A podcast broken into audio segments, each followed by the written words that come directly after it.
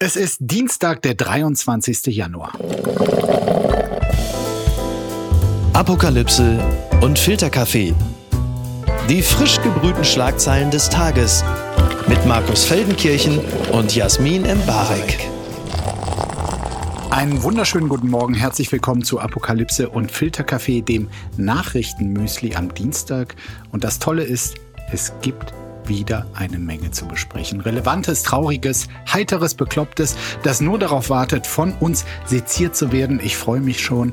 Guten Morgen, Jasmin. Guten Morgen, Markus. Lass uns äh, gleich ganz äh, staatstragend diesmal einsteigen, Jasmin. Das tun wir sonst selten, äh, sonst oft irgendwie mit so Quatsch und äh, mit Markus Söder. Aber diesmal äh, hiermit. Das habe ich gern gehört.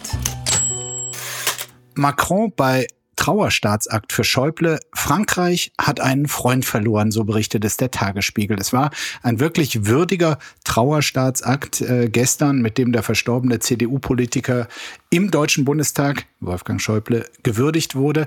Parlamentspräsidentin Bärbel Baas erinnerte daran, dass niemand länger in einem deutschen Parlament gearbeitet habe als Schäuble. Oft habe ihm die Geschichte recht gegeben und wenn nicht, habe er dazu gestanden. Er war der vollendete Staatsdiener, so Bärbel Baas. Der französische Präsident Emmanuel Macron sprach über Schäuble als Europäer und äh, hielt auch weite Teile seiner Rede auf Deutsch. Er sagte, Zitat, Deutschland hat ein Staatsmann verloren, Europa hat eine Säule verloren, Frankreich hat einen Freund verloren. Schäuble habe verstanden, dass die deutsch-französische Zusammenarbeit die sensibelste und historisch am stärksten verletzte in Europa war und diese gestärkt. Ja, und auch Angela Merkel war dabei. Sie sagte in der ARD, für mich bleibt, dass er ein glühender Verfechter der deutschen Einheit war. Und auf die Frage, was sie Merkel von ihm Schäuble gelernt habe, sagte sie, gut zuhören, nicht zu schnell aufgeben, intellektuell scharf debattieren und zum Schluss immer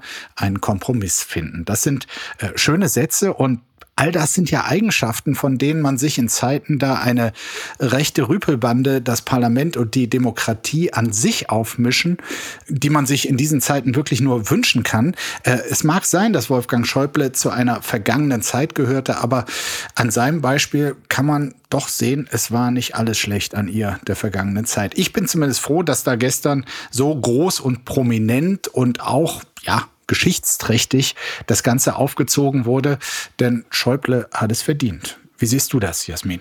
Ja, verdient auf jeden Fall. Ich glaube auch allein, weil er so viele Jahrzehnte die deutsche Politik mit geprägt hat, ist es auf jeden Fall eine Würdigung, äh, der es bedarf. Aber äh, wie du schon gesagt hast, es ist ja sehr geschichtsträchtig, was dieser Mann geleistet hat. Und da kann man ja sehr viele Kapitel aufmachen. Und ich finde jetzt auch so ein paar Wochen nachdem man das gehuldigt hat, was er gemacht hat, äh, zwischendurch auch daran erinnern, dass es natürlich auch viele politische Situationen gab, wo sich einige vielleicht auch nicht von ihm repräsentiert gefühlt haben. Ich erinnere an die Euro-Krise, an das Vokabular, das gegenüber Griechenland verwendet mhm. wurde, mhm. beispielsweise. Ähm, aber andererseits auch, was Merkel anspricht, diese Kompromissbasis, die er auch immer wieder mit reingebracht hat, äh, auch 2015, 2016.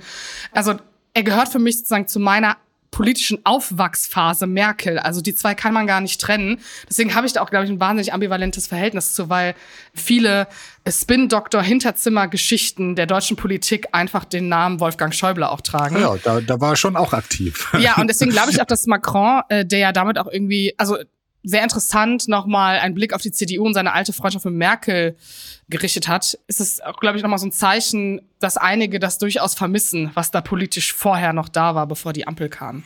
Also klar, dass Angela Merkel da war, obwohl die beiden natürlich auch eine, sehr schwierige äh, Geschichte miteinander verbindet. Also viele, nicht nur aus dem Umfeld von Wolfgang Schäuble, sondern äh, gute CDU-Kinder der Vergangenheit, die sagen ganz klar, Angela Merkel hat ihn zumindest einmal nach Strich und Faden verarscht, als es darum ging, ob äh, Wolfgang Schäuble eventuell Bundespräsident wird. Und mhm. am Ende wurde es Horst Köhler. Aber ich meine, das ist einer, einer, der über 50 Jahre dabei war der hat Fehler gemacht, auf die du hingewiesen hast. Der wurde gedemütigt, aber er hat auch an vielen Stellen triumphiert. Und das macht, glaube ich, ein, ein so großes politisches Leben auch aus. Ja, und also ich glaube, Merkel hatte auch viele Gründe, ihn politisch vielleicht einmal zurückzuweisen. Erinnert man sich so an die Anfang 2000er, in denen Friedrich Merz noch dachte, dass das seine Karriere werden würde und auch unter anderem von Wolfgang Schäuble sehr gestärkt wurde in dieser Männergruppe. Vielleicht war das auch mal so ein kleiner, großer Seitenhieb, den äh, sie da berechtigt vielleicht ausgeübt hat. Also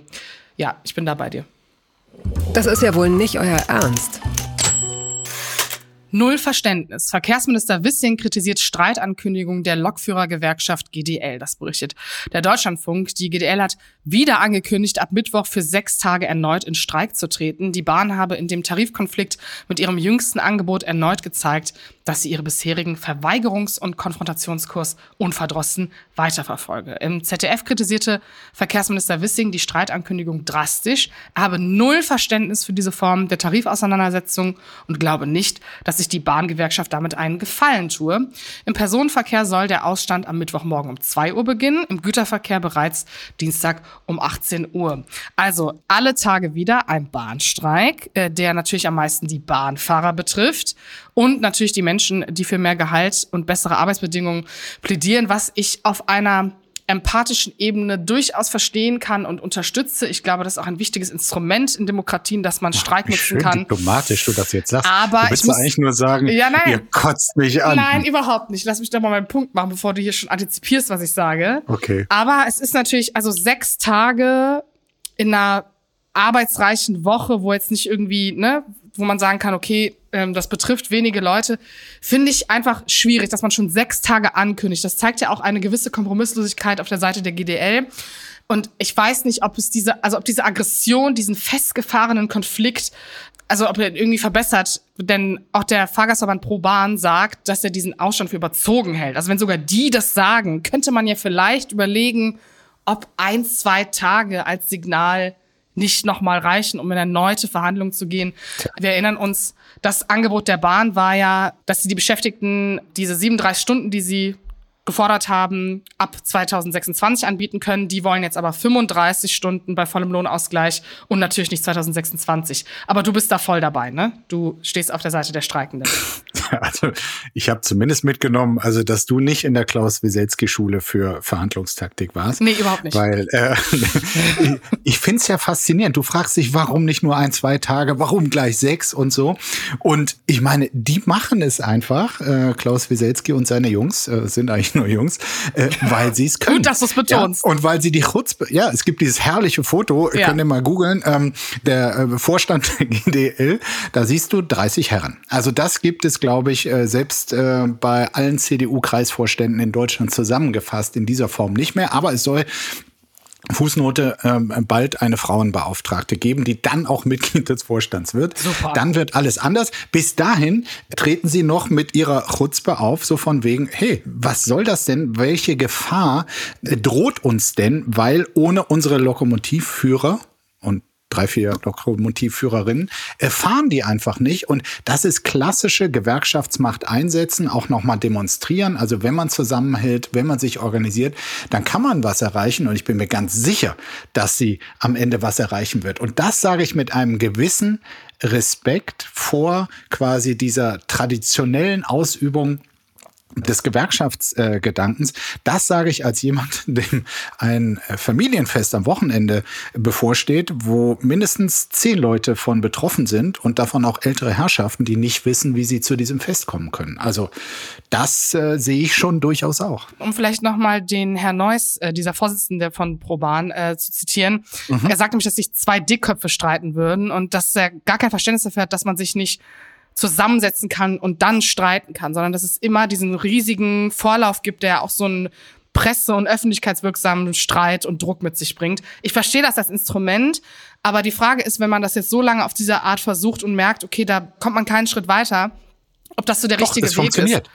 Naja, Jasmin, die, die Bahn legt ständig nach, nicht in den großen Schritten, wie die GDL es will, aber natürlich funktioniert dieser Streik. Ja, aber es ist auch die Frage, wann ist denn irgendwann, also wann überschreitest du eine Grenze? Und ich, also, das klingt jetzt weird, ich habe dafür volle Solidarität, aber es ist natürlich einfach wahnsinnig nervig und wie du schon sagtest, man ist dann auch beruflich davon betroffen, vielleicht kann man sich das auch nicht wahnsinnig krass leisten, irgendwo nicht hinzufahren Mhm. oder doch einen Flug zu buchen, der natürlich 200 Euro mehr kostet, weil dann Ja, fliegt das nur Auto zu nehmen ist auch nicht umweltfreundlicher. Ja. Davon will mir ja eigentlich weg. Klimapolitik mal beiseite, aber vielleicht haben wir einen Faktor auch vergessen. Ich meine, der FDP-Politiker Volker Wissing, unser Verkehrsminister, den ich ja zwischendurch auch vergesse, um ehrlich zu sein, Unser aller Verkehrsminister, der ähm, den wir jeden Tag huldigen. der ja. durchaus auch auch verantwortlich dafür ist, dass die Bahn in einem, also was heißt verantwortlich, dass er in diesem Zustand ist, sondern er verbessert nicht wirklich irgendwas an diesem Zustand prinzipiell. Das heißt, hier fusionieren ja eigentlich einmal die Wut auf ähm, die Bahnmitarbeiter, die unberechtigt ist, weil wir sagen, oh, ihr streikt und wir können nicht weiter und auf die 20 Jahre Verkehrspolitik, die die FDP jetzt auch nicht geändert hat in der Koalition. Da finde ich es auch ein bisschen dreist, dass man sich dahin stellt und sagt, dass man das nicht gut findet, wenn man selber wirklich sehr wenig Investment in einen besseren Bahnverkehr und auch glückliche Mitarbeiter steckt. Er könnte einfach mal sagen, er findet es gut, was da passiert, aber dann vertreibt er wahrscheinlich die zahlenden Lobbyisten aus der FDP. So, nimm das, Volker Wissing. Das ist sie jetzt, die Wende. Karin Mioska Talkshow, zu Gast Friedrich Merz. Wie war's? Äh, tolle Überschrift hier in der Süddeutschen Zeitung. Eine etwas seltsame Überschrift über einen höchst interessanten und pointierten Text von Nele Polacek. Karin Mioskas Auftritt als Nachfolgerin von Anne Will war gestern in aller Munde. Klar, Mioska eröffnete die Sendung mit einem Einzelgespräch mit Friedrich Merz, bei dem inhaltlich und optisch einiges zu beobachten war. Polacek schoss sich in der SZ zusammen mit vielen Menschen in den sozialen Netzwerken auf den seltsamen Einsatz einer Tischlampe ein. Die Lampe stand auf dem Boden. Irgendwann stellte Mioska sie dann auf den Tisch nach über sechs Minuten und äh, schien diese März schenken zu wollen. Irgendwie so, als sei diese Lampe eine Antwort auf März Problem, sich gleichzeitig klar von der AfD abzugrenzen zu wollen und um AfD-Wähler buhlen zu müssen. Der Spruch dazu war, Christian Lindner sagt, das Hochsauerland, also die Heimat von März, ähm, ist so schwarz, dass man tagsüber sogar eine Lampe einschalten muss. Doch diese Experimentierfreudigkeit habe auch positive Aspekte mitgebracht. Das große Publikum zum Beispiel, so Polacek, welches an mehreren Stellen durch großen Applaus verdeutlichte, wie wenig viele Menschen von März Populismus halten. Also Publikum wieder äh, gab es bei Anne Will nicht. Ich kann nur sagen, mir hat die Sendung durchaus gut gefallen. Ich fand Karin Mioska also wirklich äh, frisch, neugierig, auch charmant.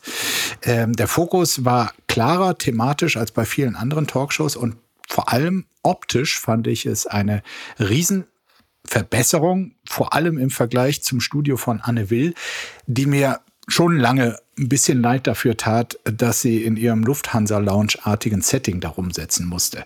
Wie ist dein Spontanfazit, Jasmin? Also ich finde ja immer erste Sendungen kann man ja nicht so scharf kritisieren, weil sowas hat ja auch einen Entwicklungsprozess. Und ich finde, äh, wie Polacek es auch schreibt, wenn Leute sich trauen, etwas Neues auszuprobieren, den Zuschauern etwas Neues zuzumuten, da kann man da ja erstmal positiv gestimmt drauf schauen. Ich fand interessant, dass ich nach zehn Minuten das Gefühl hatte, hier versucht man vielleicht bei den Öffentlich-Rechtlichen das Gefühl zu vermitteln, dass man nicht dieses linksgrüne Image hat, das einem oft vorgeworfen wird. Da Friedrich Merz trotz der Demos und der ähm, Kritik und der Debatte rund um die AfD durchaus sehr nett empfangen wurde, was ja völlig in Ordnung ist. Aber da für mich einfach die Frage ist, äh, wie werden die Interviews mit anderen Politikern, ähm, vielleicht auch mit dem Kanzler oder SPD-Abgeordneten oder den Grünen, äh, weil das schon, also Anne Henig dann ähm, seine Zeitkollegin, die auch eingeladen war, ja. natürlich, äh, die dann in der zweiten Hälfte sozusagen vieles von dem, was Merz gesagt hat, auch gut dekonstruiert hat, das hatte mir sozusagen am Anfang ein bisschen gefehlt, aber vielleicht ist es auch das Konzept der Sendung, dass das dann die eingeladenen Experten und Journalisten tun. Also das war mir dann nicht ganz klar oder ob das sozusagen noch die Euphorie der ersten Sendung ist. Ähm, ich muss dir aber zustimmen, ich finde dieses Setting und auch diese andere Gesprächsatmosphäre, die dadurch entsteht, sehr vielversprechend. Ich glaube, dass das sich in eine wahnsinnig gute Richtung entwickeln kann und ich fand es auch einfach dynamischer. Und ich muss ehrlich sagen, das Logo, das alle so scheiße fanden, weil es unten dran ist, fand ich total halt, geil. Es war die ganze Zeit äh, eingeblendet. Ne? Genau, in der also Mitte ein, unten des Bildschirms. Ein Kreis. Genau, und das äh, ein, ein Quader also, und wenn man das genaue Logo kennt, dann steht es für Karin Mioska. Und äh, viele waren irritiert darüber, dass es die ganze Zeit zu sehen war. Auch auf der Krawatte von Friedrich Merz zum Beispiel. Ja, aber es war ja vorher auch bei Anne Will unten links. Also vielleicht ist einfach die Platzierung auf dem Bildschirm äh, für Leute irritierend gewesen. Aber ich fand es eigentlich ganz cool, weil es hatte diesen frischen, neuen Flair. Mhm. Also ich fand auch sozusagen, dass da drei Gäste waren und dass es sozusagen unterteilt war, einfach mal Gibt's natürlich auch schon bei Maischberger, aber es hatte irgendwie was Frisches. Ich finde ja. Mioska auch in ihrem Stil eh gut und die, die Stimme und die Art, wie sie auftritt. Deswegen kann man eigentlich dem ganzen Text von äh, Nele Polacek zustimmen. Und vor allen Dingen dieses, was diese Lampe da sollte, finde ich gar nicht so negativ, sondern eher ich dachte geil. Am Anfang, dieser, also dieses irritierende Moment, ja, was macht diese scheiß Lampe Mhm. da? Auch nicht zentral, sondern auf, nur auf der Seite von Karen Mioska. Ich dachte am Anfang, die sei da, um ihre Schuhe zu beleuchten. Auch interessant. Aber natürlich, unter aufmerksamkeitsökonomischen äh, Aspekten äh, gar nicht so doof, irgendwie so ein Störelement in unsere Ja. Sehgewohnheit da rein zu platzieren. Ne? Und noch zum Hintergrund von Friedrich Merz. Es war wohl so, dass er vor einiger Zeit oder vor einigen Jahren schon Gast bei Anne Will war, sich dann, äh, wie es oft bei Friedrich Merz der Fall ist, nicht allzu gut behandelt fühlte, dann jede Einladung konsequent ausgeschlagen hat. Und ich glaube, es war ihm dann auch ein gewisses Fest, bei der Nachfolgerin direkt als erster als Gast zur Verfügung zu stehen. Natürlich. Ja, und äh, ich meine, 4,4 Millionen haben zugesehen, 18,5 Prozent äh, Marktanteil. Klar, davon konnte Anne Will zuletzt zumindest nur träumen, aber es war auch die erste Sendung. Bin mal gespannt, wie das weitergeht. Werbung. Mein heutiger Partner ist Barissimo, die Kaffee-Eigenmarke von Aldi. Ah, ist das nicht eine herrliche Vorstellung? Ihr sitzt in eurem Lieblingscafé draußen in der Sonne, ihr genießt einen herrlichen Espresso in Barista-Qualität und dann fällt euch ein, ja, ich, ich wohne ja auf dem Land. Ich wohne ja irgendwo in der Peripherie. Es gibt ja gar kein schönes Café, wo ich mich hinsetzen kann. Aber ich habe einen Stuhl, ich habe einen Tisch, ich habe einen Garten und ich habe Barissimo. Barissimo von Aldi. Das ist äh, ganz fantastisch, denn man kann sich eine kleine Auszeit mit Barissimo gönnen. Die kleine Auszeit, das bedeutet, mit Barissimo wird das Leben einfach bonissimo. Und das Issimo steckt bei der neuen Kaffee-Eigenmarke Barissimo von Aldi schon mit drin. Barissimo, das ist Barista, Qualität zum Original Aldi-Preis und man muss auf nichts verzichten. Denn man kann sich seinen Daily Coffee in Barista-Qualität jeden Tag leisten und natürlich auch genießen. Es gibt ganze Bohnen, Kaffeepads, Kaffeepulver für die Maschine und Kaffeekapseln, quasi alles, was das Herz begehrt und für jeden Geschmack ist etwas dabei. Ah, fantastisch und schöner Espresso Macchiato, das wäre doch jetzt genau das Richtige. Ne? Also mach dein Leben Barissimo exklusiv bei Aldi. Alle Infos zur Eigenmarke von Aldi findest du auf aldi-nord.de slash Barissimo oder auf aldi-onlineshop.de, aber natürlich auch wie immer in den Show Notes. Und es tut mir wirklich leid, ich habe keine Zeit mehr. Ich muss mir jetzt erstmal einen Kaffee machen. Entzauberte Scheinriesen. Ron DeSantis, der Trump-Kult, kennt nur einen Gott. Ein Kommentar von Zeit Online von Johanna Roth. Dass Ron DeSantis nicht Kandidat der Republikaner wird, war klar. Sein zweifelhafter Erfolg in diesem blamablen Rennen ist, Donald Trump noch stärker gemacht zu haben. So kommentiert Johanna Roth für die Zeit aus Washington. DeSantis war Ende 2022 als eine Art Reform-Trump angetreten und war der aufstrebende Star der amerikanischen Rechten. Er gewann mit Trumps Hilfe seine Wiederwahl als Governor von Florida.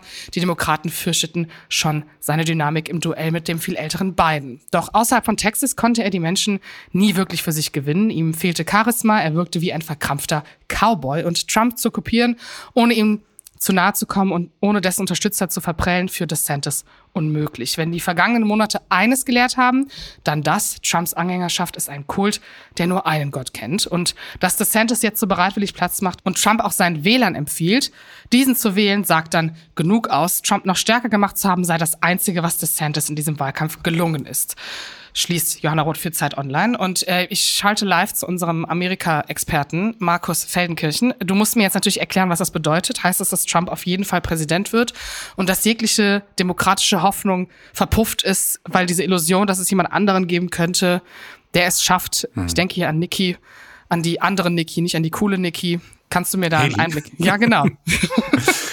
Ja, also erstmal sagt in Amerika wirklich jeder, der Wahlkampf von Ron DeSantis war noch schlechter als der von Armin Laschet. Also wirklich äh, erbärmlich. Und du hast es schon gesagt, dass er jetzt auf der Zielgeraden, wo er die ganze Zeit erst versucht hat, Trump zu äh, kopieren, dann, äh, was natürlich gar nicht geht, sich dann zu distanzieren, von ihm auch wirklich höhnisch gedemütigt wurde von Trump. Äh, das kann er ja wirklich wie kein zweiter, seine Gegner genau an ihrer Achillesferse äh, zu treffen. So, und dann sagt zum Abschluss dieses katastrophalen Wahlkampfs, wo er nur eine von ganz vielen Vorwahlen mitgemacht hat, nämlich die in Iowa, da empfiehlt er jetzt seinen Anhängern noch, äh, ab jetzt Trump zu wählen. Äh, den Mann, der ihn wirklich die ganze Zeit äh, täglich beleidigt, verspottet und bedroht hat. Und im Text heißt es dann auch, seine Begründung besteht aus einem dünnen Satz, wir können nicht zur republikanischen Garde von gestern zurückkehren. Dahinter steckt natürlich der Wunsch, irgendwie sich mit den Trump-Leuten, so sehr er sie vielleicht mittlerweile hassen mag, nicht zu verscherzen, weil er auch Pläne für die Zukunft hat. Ja, also heute wird in New Hampshire ähm, gewählt, die zweite Vorwahl. Nikki Haley ist noch im Rennen. Ihr werden dort in New Hampshire auch ähm, recht viele Prozentpunkte, also vorausgesagt laut Umfragen, aber es wird wohl nicht reichen, um Trump zu besiegen. Und äh, ich glaube, die Ergebnisse werden morgen früh dann äh, auch in Deutschland vorliegen. Ich glaube, das könnte schon der Zeitpunkt sein, wo diese Vorwahl vorbei ist. Die langweiligste Vorwahl aller Zeiten, auch die klarste und Trump wird der ganz große Sieger sein. Und mit diesem Momentum, mit dieser Power, ein Mann, der eh vor Kraft kaum äh, laufen kann, wird er jetzt ins äh, Duell mit dem für viele angeschlagen wirkenden Joe Biden gehen. Ja, und wie das ausgeht, darfst du jetzt prognostizieren. Nee, also ich darf da nicht anti-amerikanisch werden, aber ich, also der Fakt, dass es soweit kommt, dass es politisch in dieser Debatte nicht verhindert werden kann, unter US-Amerikanern, dass Biden und Trump nochmal da stehen im Jahr 2025, das geht einfach nicht in meinen Kopf rein. Also ich kann diese Dynamik dahinter überhaupt nicht greifen. Und ich finde auch nach all dem, was Trump in den letzten drei Jahren so äußert, wie er auftritt, die Widersprüche, ich verstehe, dass man als Populist darüber hinwegsehen kann, aber ich, ich kann das überhaupt nicht greifen. Also deswegen musst du mir eigentlich sagen, es gibt noch Hoffnung, dass es anders passiert oder dass die Leute zumindestens Biden wählen, auch wenn beide jedes Mal, wenn ich sie sehe, so wirken, als würden sie gleich nicht mehr da sein. Das meine mhm. ich auch wirklich nicht böse. Nein, also diese Hoffnung gibt es natürlich. Es hängt viel davon ab, wie Biden sich im Wahlkampf äh, präsentiert, was äh, sich Trump auch noch quasi abschreckenderes als das, was wir schon kennen, eventuell erlaubt. Alles ist da möglich. Es hängt sicherlich auch äh, davon ab, wie die Leute rund um Joe Biden aus der Demokratischen Partei in diesem Wahlkampf auftreten, ob sie der Bevölkerung das Gefühl vermitteln, okay, unser Spitzenkandidat mag nicht mehr der allerfrischeste sein, aber dahinter steht ein Team, was äh, kompetent ist, was die Probleme des Landes ebenso begriffen hat, wie Joe Biden das in seiner ersten Amtszeit gezeigt hat, weil die Bilanz sozialpolitisch, ökonomisch ist gar nicht schlecht, außenpolitisch aus meiner Sicht auch nicht. Aber wenn da der Eindruck verkörpert werden kann, okay, das ist nicht nur der Mann an der Spitze, das ist ein ganzes Team und wir wissen, was wir tun, dann haben sie natürlich noch Chancen. Aber ehrlich, wenn ich jetzt Geld wetten müsste, ich würde auf Trump wetten. Verlierer des Tages. Sündenfall eines Idols. Wird Spanien Rafael Nadal den Saudi-Deal verzeihen können? Das fragt Euronews. Nachdem bekannt wurde, dass Spaniens Lieblingssportler Rafael Nadal einen Vertrag als Tennisbotschafter für Saudi-Arabien unterzeichnet hat, sind viele Tennisfans bitter enttäuscht.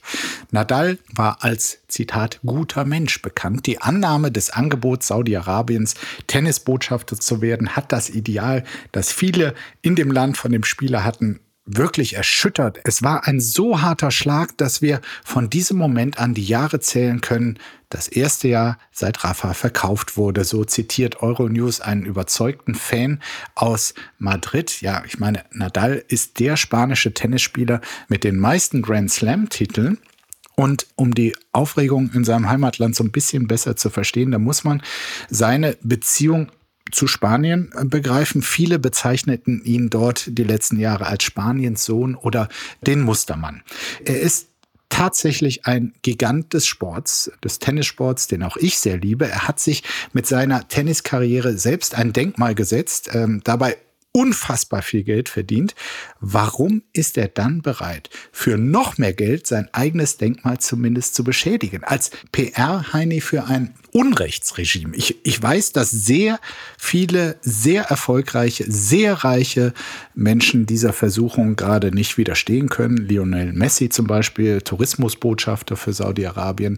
David Beckham, irgendwas Botschafter für unfassbar viel Kohle für Saudi-Arabien. Cristiano Ronaldo, ja, ich meine, der für irgendeine saudische Gurkentruppe, in der selbst ich spielerisch noch mithalten könnte, was ich aber nicht versuchen würde, weil ich keine Lust habe, zersägt und zerstückelt in einem Sack entsorgt zu werden. Also schöne Grüße hier an den Kronprinzen. Ich weiß das alles, aber ich verstehe es echt nicht. Du vielleicht?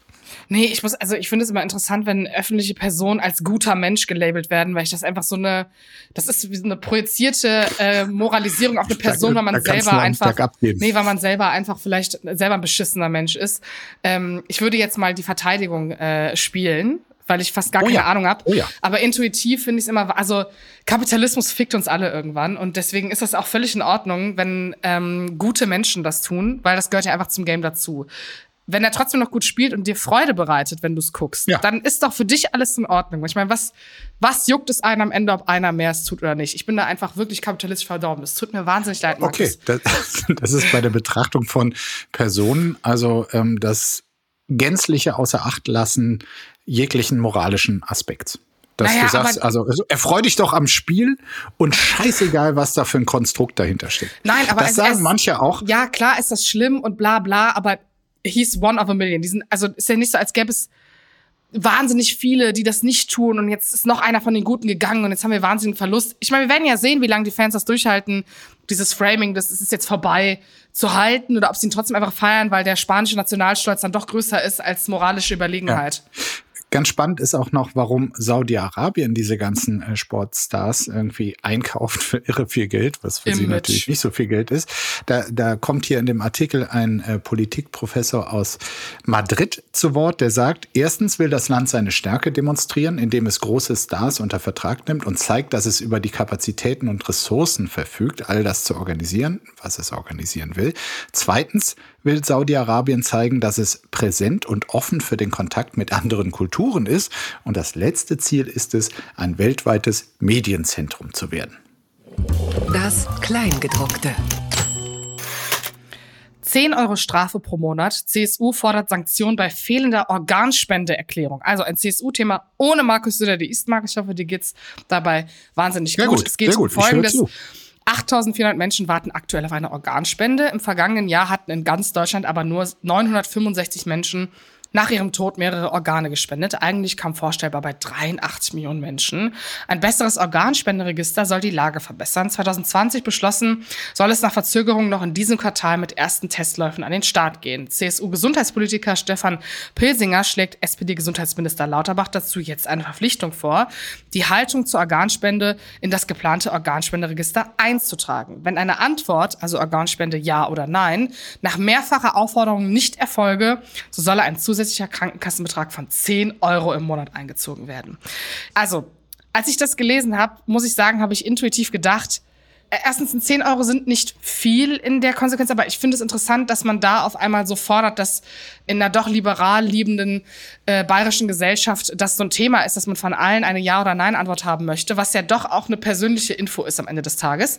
Als Person, die familiär davon betroffen ist, dass jemand ein Organ sucht und diesen Ablauf auch kennt, mhm. verstehe ich auch, dass es sozusagen, obwohl wir so viele Menschen sind, sehr ernüchternd sein kann, dass man sehr lange hier drauf wartet. Zum Beispiel für Nieren sind es fünf bis acht Jahre, bis man eine bekommt, wenn man überhaupt kategorisiert wird dafür und in Frage kommt. Aber ich finde diesen, diesen Druck und dann mit diesen symbolischen zehn Euro, weiß ich jetzt nicht, ob das der springende Punkt sein wird, dass mehr Menschen sagen, ja, jetzt äh, werde ich mich dazu bereit erklären, dass wenn ich sterbe, meine Organe gespendet werden. Oder siehst du das? Du siehst es wahrscheinlich komplett anders, Markus. Das ist ein nee. CSU-Vorschlag, der dich glücklich macht.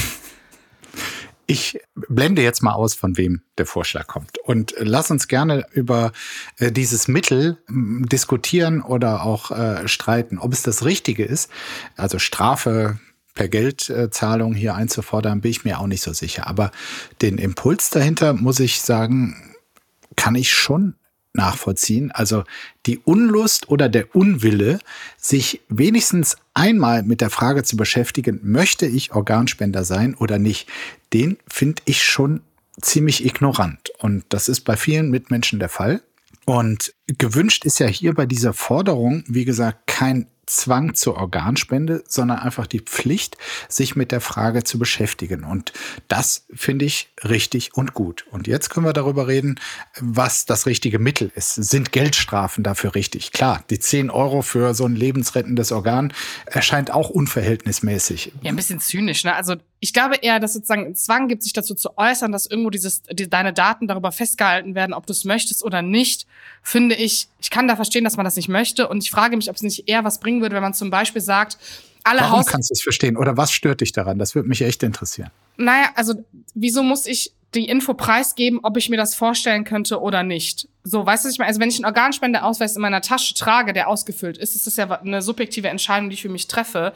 Aber den Zwang, irgendwo Ja und Nein zu oder Nein zu sagen und das wird eingetragen, finde ich, das hat einfach einen anderen Beigeschmack. Ich finde, das könnte man anders machen. Zum Beispiel, dass man Hausärzten zum Beispiel nahelegt, dass sie das ihre Patienten fragen und wenn jemand mit Ja antworten sollte, sie halt zu registrieren und man da direkt die Menschen vor sich sitzen hat und das eine direkte Quelle geben könnte. Und da, also ich meine, viele Menschen haben ein Hausarzt, die meisten Menschen gehen öfter dahin, gerade ältere Menschen, die auch oft dafür in Frage kommen oder Menschen, die auch keine Krankheits Vorgeschichte haben, die kann man ja da auch besser registrieren. Also dann hast du ja direkt auch mehr Infos. Ich weiß nicht, wie das da anschlussrechtlich ist, aber diese Stelle bei Ärzten, wo man ins Gespräch gehen kann, wo man vielleicht auch direkt Fragen stellen kann dazu. Ja. Einfach Orte zu schaffen, wo es so ein vertrauensvolles Verhältnis gibt, fände ich irgendwie attraktiver, wenn mich meine Hausärztin das fragt, ähm, ob ich mir das vorstellen könnte, als wenn ich so einen Brief bekomme und so, wenn sie uns nicht sagen, ob sie das wollen oder nicht, dann müssen sie 10 Euro zahlen. Ja, ich schenke euch die 10 Euro, kein Problem.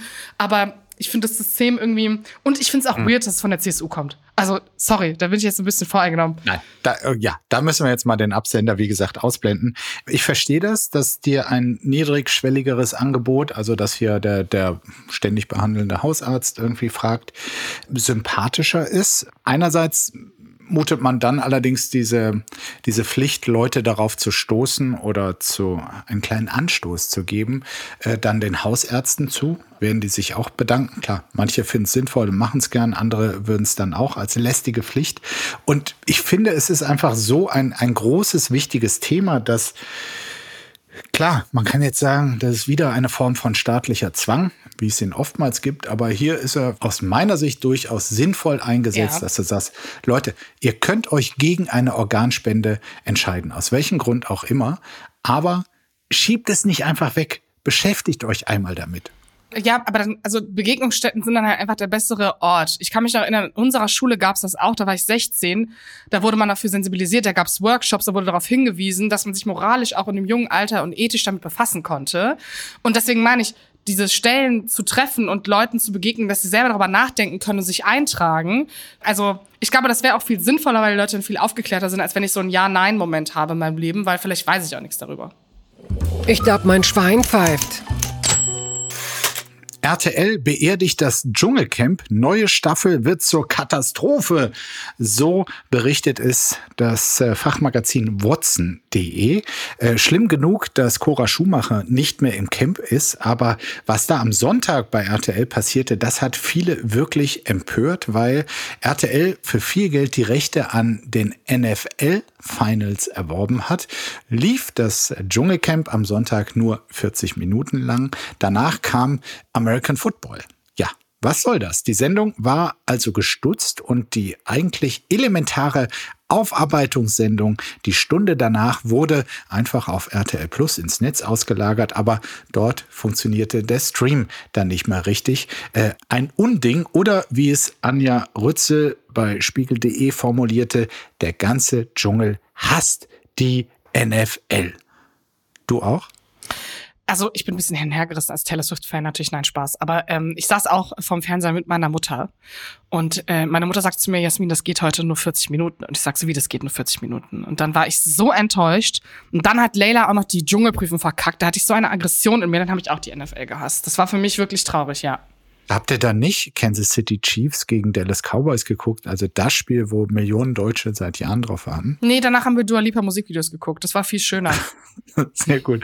Ja, also ich find's auch, ich mag American Football wirklich sehr, sehr gerne, aber ich find's auch krass, wie da auch innerhalb des Dschungelcamps eine PA-Aktion für quasi die neuen Senderechte und Mhm. ähm, also ich, ich finde, es hätte eh bei Pro7 bleiben sollen. Der American Football, da war es gut aufgehoben und dann hätten sich auch so viele Dschungelcamp-Zuschauer nicht beschwert. Ja, jetzt ist äh, Cora Schumacher raus, ähm, Ja. die vielleicht prominenteste oder zweitprominenteste der diesjährigen Besatzung. Wie sehr trifft dich das, Jasmin? Ja, ich war so, also ich habe mich wirklich im Regen stehen lassen gefühlt, weil es war ja in der Sendung, ne, man konnte Cora nicht mehr wählen und dann wurde am Ende gesagt, Cora Schumacher hat das Camp leider verlassen am Ende. Und ich war so, also 40 Minuten emotionale Achterbahnfahrt, dann weiß ich nicht, wieso die Frau aus dem Dschungelcamp raus ist und dann muss ich mich damit abfinden, dass diese Dschungelprüfung stattgefunden hat. Also es war für mich einfach sehr, sehr viel. Und ich finde es krass, dass die raus ist. Und ich glaube, dass das den interessanten Part der Sendung ein bisschen, ja, also sie hat ja nur kurz über Ralf gesprochen und irgendwie auch sehr wirr und paradox, aber ich hätte einfach gern über, mehr über sie erfahren, ernsthaft. Mich interessieren die Leute wirklich. Wobei ich sagen muss, es gibt schon Also noch genug nicht Leute. alle, aber die schon. Ja. Nee, ich finde es, nein, ich muss sagen, es ist wirklich eine gute Kombi. Also meine Favorites sind zum Beispiel Layla von Der Bachelor. Äh, die ist so, die ist aus Frankfurt, die ist total geil, die war beim Bachelor schon geil. Ähm, ich finde auch diesen Influencer 24 Tim wahnsinnig sympathisch und interessant, wie gut er mit dieser Öffentlichkeit umgehen kann und wie er das auch, also wie er sein Gesicht da aufsetzt und äh, geile Sprüche raushaut und immer für Entertainment sorgt, dass selbst Sonja ähm, zwischendurch lachen muss, was ja doch sehr schwer ist manchmal. Also ich hätte es ja noch verstanden, wenn äh, Cora Schumacher einfach sagt, ich will hier raus, ich bin zu sehr verliebt in Olli Pocher. Ja, Also ich halte das nicht aus, jetzt Ach, hier Markus. 14, Min- 14 Tage noch mit den Nasen rum. Und dann erfuhr ich, die ist so gebunden, dass sie ohnehin bis zum Ende dort äh, im Dschungel bleiben muss und RTL all, jeden Interviewwunsch erfüllen muss. Also die große Liebe war es dann offenbar doch nicht. Aber vielleicht sehr geschickt, weil das habe ich auch gelesen. Sie kann wohl drei Viertel ihrer Gage, die wohl, glaube ich, gar nicht so schlecht sein soll, äh, man munkelt so 200.000, kann sie trotzdem behalten. Ich frage dich mal ganz persönlich, würdest du ins Dschungelcamp gehen, Markus? Auf gar keinen Fall. Warum nicht? Für wie, äh, okay, nein, anders gefragt. Für welche Gage würdest du überlegen, ob du es tust? Bist du käuflich, Markus Feldenkirchen? Ich bin sicherlich käuflich, aber das ist für RTL zu viel. Das wäre auch für die gar nicht interessant genug, ja. Da, äh, sagen wir mal, 20 Millionen auf den Tisch zu legen, aber so viel würde ich schon haben wollen. 20, warum 20, warum nicht 19 Millionen? Wie kommst du jetzt auf diese Zahl? Du wolltest ja eine konkrete Zahl, dann von Ja, mir aus okay. 19 Millionen. Willst du mich jetzt, bist du RTL und willst mich runterverhandeln? Nö, ich würde wahrscheinlich für weniger gehen. Dann sag, was ist dein Preis? Es kommt total drauf an. Also ich würde keine Schwänze essen, aber ähm, ich würde für, also guck mal, 200.000 Euro. Das ist erstens ein gutes Backup fürs Finanzamt, dann noch ein paar Gucci-Taschen, vielleicht noch ein bisschen Geld für die Eltern, eine schöne Reise bezahlen und das ist doch super. Das ist doch, und dann bin ich ja zwei Wochen im Dschungel. Ja, mein Gott, habe ich einen freien Urlaub, kann mir noch irgendwelche Promis reinziehen, behind the scenes. Ich bin mit Mickey Beisenherz 14 Tage am gleichen Ort. Wie schön ist das denn bitte? Und dann kann ich gehen, dann habe ich Geld. Bist du ein Schleimer. Aber gut, äh, ich nehme das mal so mit und ich verspreche dir, ich habe da Kontakte. Also ich, äh, Gut, dass du die Kontakte hast. vielleicht bist du nächstes Jahr dabei. Vielleicht nehme ich dich einfach mit, Markus. Ich verspreche dir einen All-Inclusive-Urlaub. Sag mal so. Als dein Begleiter. Ja, ja, das gibst du dir dann, Yvonne ne? Wölki von Jasmin Mbarek. Komme ich natürlich mit.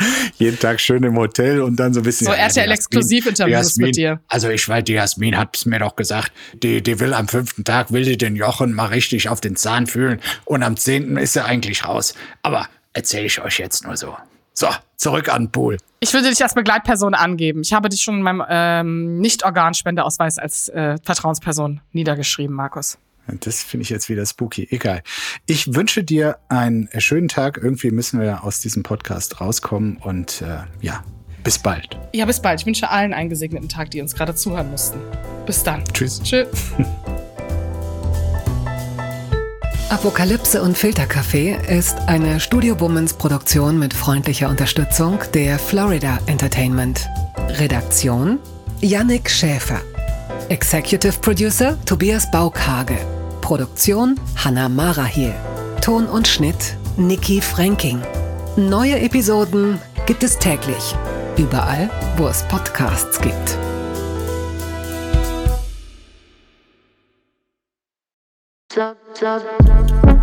Buh, Stefanie Giesinger hier. Mit mir habt ihr nicht gerechnet, oder? Ich bin nur kurz hier, um euch über meinen Podcast zu erzählen, G-Spot. Bei dem spreche ich über alle möglichen Themen, wie zum Beispiel Sex, Feminismus, Beziehungen und auch vergangene Beziehungen. In der aktuellen Folge spreche ich mit meinem Ex-Partner Markus Butler über alles, was wir so erlebt haben, was wir vielleicht sogar bereuen, wie wir uns jetzt fühlen, wie wir Liebe sehen und was wir uns für die Zukunft wünschen. Also, falls ihr Lust habt reinzuhören, würde ich mich sehr freuen. Bis dann!